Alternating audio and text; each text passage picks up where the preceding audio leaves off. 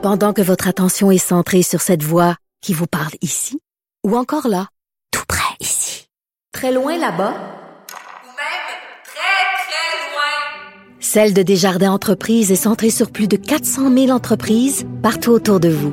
Depuis plus de 120 ans, nos équipes dédiées accompagnent les entrepreneurs d'ici à chaque étape pour qu'ils puissent rester centrés sur ce qui compte, la croissance de leur entreprise.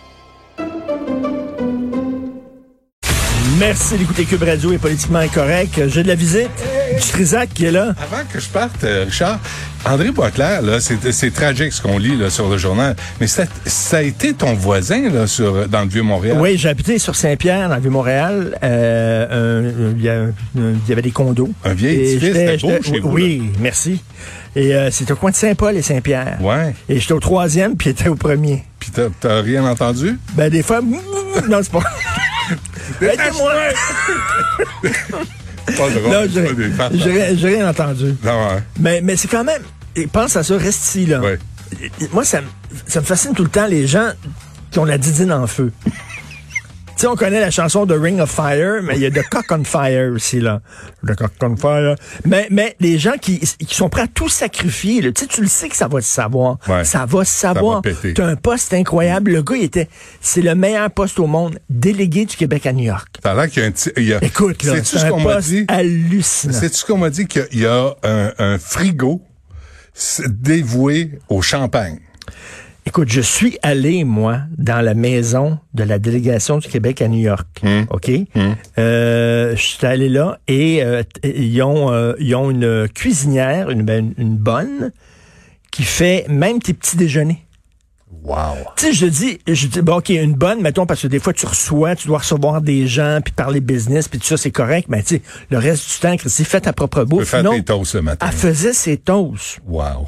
Ah oui, hein? Mais pas, pas, j'étais là, pas quand c'était c'était pas Là, André c'est Boitler Catherine qui est là, là. C'est pas Catherine André Boitler qui était là. Donc, écoute, c'est la job parfaite. Hum. Puis lui, là, cette job-là, tu fais Mais attention. tu vois qu'il y a la, Tu fais attention. il y a la consommation de cocaïne autour de ça. Là, ce qu'on lit, là, c'est ce qui lie la, la- les- le comportement, ce qui, ce qui expliquerait le comportement, mais la violence là-dedans, là, tu sais, là, le gars, dans le journal, t'as lu, le gars, il dit, je je te détacher parce que t'es en train de suffoquer. Non, mais il aurait payé même des escortes pour qu'ils frappent Ouais. d'autres escortes. Ouais, Tu ça sais, va t'es payé pour qu'ils se tapent dessus. C'est ton voisin, ça? ton voisin. Ça devait sentir bizarre dans l'escalier, ça. Bon. Lâche-moi! Salut! Détache-moi! J'ai monté, j'ai monté le chauffage. Salut Benoît. Mais c'est toujours étonnant, c'est des gens qui ont des postes comme ça incroyables où tu risques tout là. Tu risques tout, là. ta famille, ta, ta job, ta réputation. Pourquoi pour un trip qui va durer une heure? C'est vraiment, là, c'est parce que vraiment, tu le système sanguin pas très, très équilibré. Tu pas capable euh, d'irriguer en sang ton cerveau et ta didine en même temps. C'est un ou l'autre. Il y a comme un clapet, là. Hein, si tu irrigues ta didine, le cerveau est pas irrigué, là. Ces gens-là, là, soudainement, tout le sang va là, là puis c'est, c'est leur didine qui, qui émène. Des gens comme Dominique Strauss-Kahn, qui était, qui était prête à tout foutre le camp. Tu travailles pendant des années, tu es ambitieux, tu travailles fort pour arriver à un certain niveau dans ta vie. Puis là, tu es prête à tout sacrifier pour un trip de cul. Tabouin, je trouve ça vraiment hallucinant. Bref, en tout cas, c'est assez, assez incroyable quand même ce qu'on apprend. Et euh, le Québec qui était vraiment extrêmement embarrassé euh, par ce qui s'est passé avec euh, André Boitler. On va en parler un peu plus tard. Gilles Proux qui veut, euh, qui veut commenter cette histoire-là avec la couleur qu'on lui connaît. Euh, donc, l'élastique a pété en pleine face du gouvernement caquiste. Je pense que le gouvernement caquiste a mené très large. Euh, on sait qu'il trône en haut des sondages, au sommet des sondages. Tout va bien. 90% des francophones qui appuient le gouvernement. Et là, ils se sont dit, peut-être que ça leur a monté en tête et ils se sont dit, là, on est vraiment là, on, est indestructible. On peut passer n'importe quoi. Euh, on peut arriver avec toutes sortes de projets de loi. On va avoir l'appui de la population.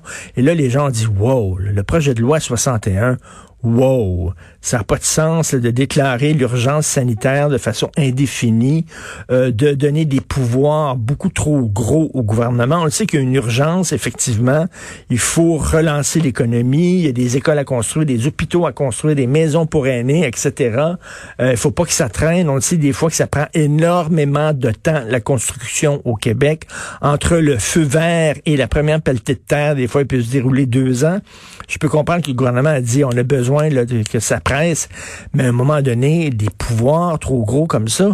Euh, on a eu la commission Charbonneau, c'était beaucoup d'énergie, c'est beaucoup d'argent, c'était beaucoup de travail. Il y a eu des conclusions, des recommandations suite à cette commission-là, puis on a mis en place des, des, des processus des lois, des règlements, euh, justement pour que ça se reproduise, ce copinage-là, cette corruption-là. C'est-à-dire que si une entreprise avait déjà été prise la main dans le bonbon, dans le plat de bonbon, avait un passé euh, flou, avait participé euh, à euh, des activités de corruption, etc., ne pouvait pas avoir de contrat public. on a mis, on a mis tout ça en place. Et là, le gouvernement arrive en disant, ben là, on va scraper ça, on va pouvoir contourner cette loi-là. là, les gens ont dit, ben non, à un moment donné, ça n'a pas de bon sens. C'est pas vrai qu'on va revenir en arrière, puis on va réouvrir la porte au favoritisme, au copinage. Et le gouvernement a dit non, faites-nous confiance. Ben, on aime bien le gouvernement caquiste, on aime bien M. Legault, puis tout ça, mais faites-nous confiance. Je ne fais confiance aveuglément à aucun gouvernement. Et je pense que c'est important que l'opposition dise au gouvernement, ta minute, là, soyez-vous un peu, là. Calmez-vous. Vous allez changer votre façon de faire. Oui, il y a urgence, mais il n'y a pas tant urgence que ça. Bref, ça a été une leçon d'humilité pour la CAQ qui se sont dit, ben écoute, on n'est pas vraiment omnipuissant, omnipotent. Euh, il va falloir euh, euh écouter euh, les partis d'opposition. Ils ont mis de l'eau dans leur vin. Et c'est bien de voir que même en période de pandémie, quand même, la joute électorale continue, la joute parlementaire continue. Et puis je pense que c'est important aussi. Ça devrait être comme ça au fédéral aussi. Hein? On devrait pouvoir dire à Justin Trudeau, calme-toi les nerfs. Calme-toi les Justin, là. Tu as des comptes à rendre à l'opposition, à, la population. On devrait aussi avoir cette joute-là euh, parlementaire au fédéral. Malheureusement, on ne l'a pas. Vous écoutez politiquement incorrect.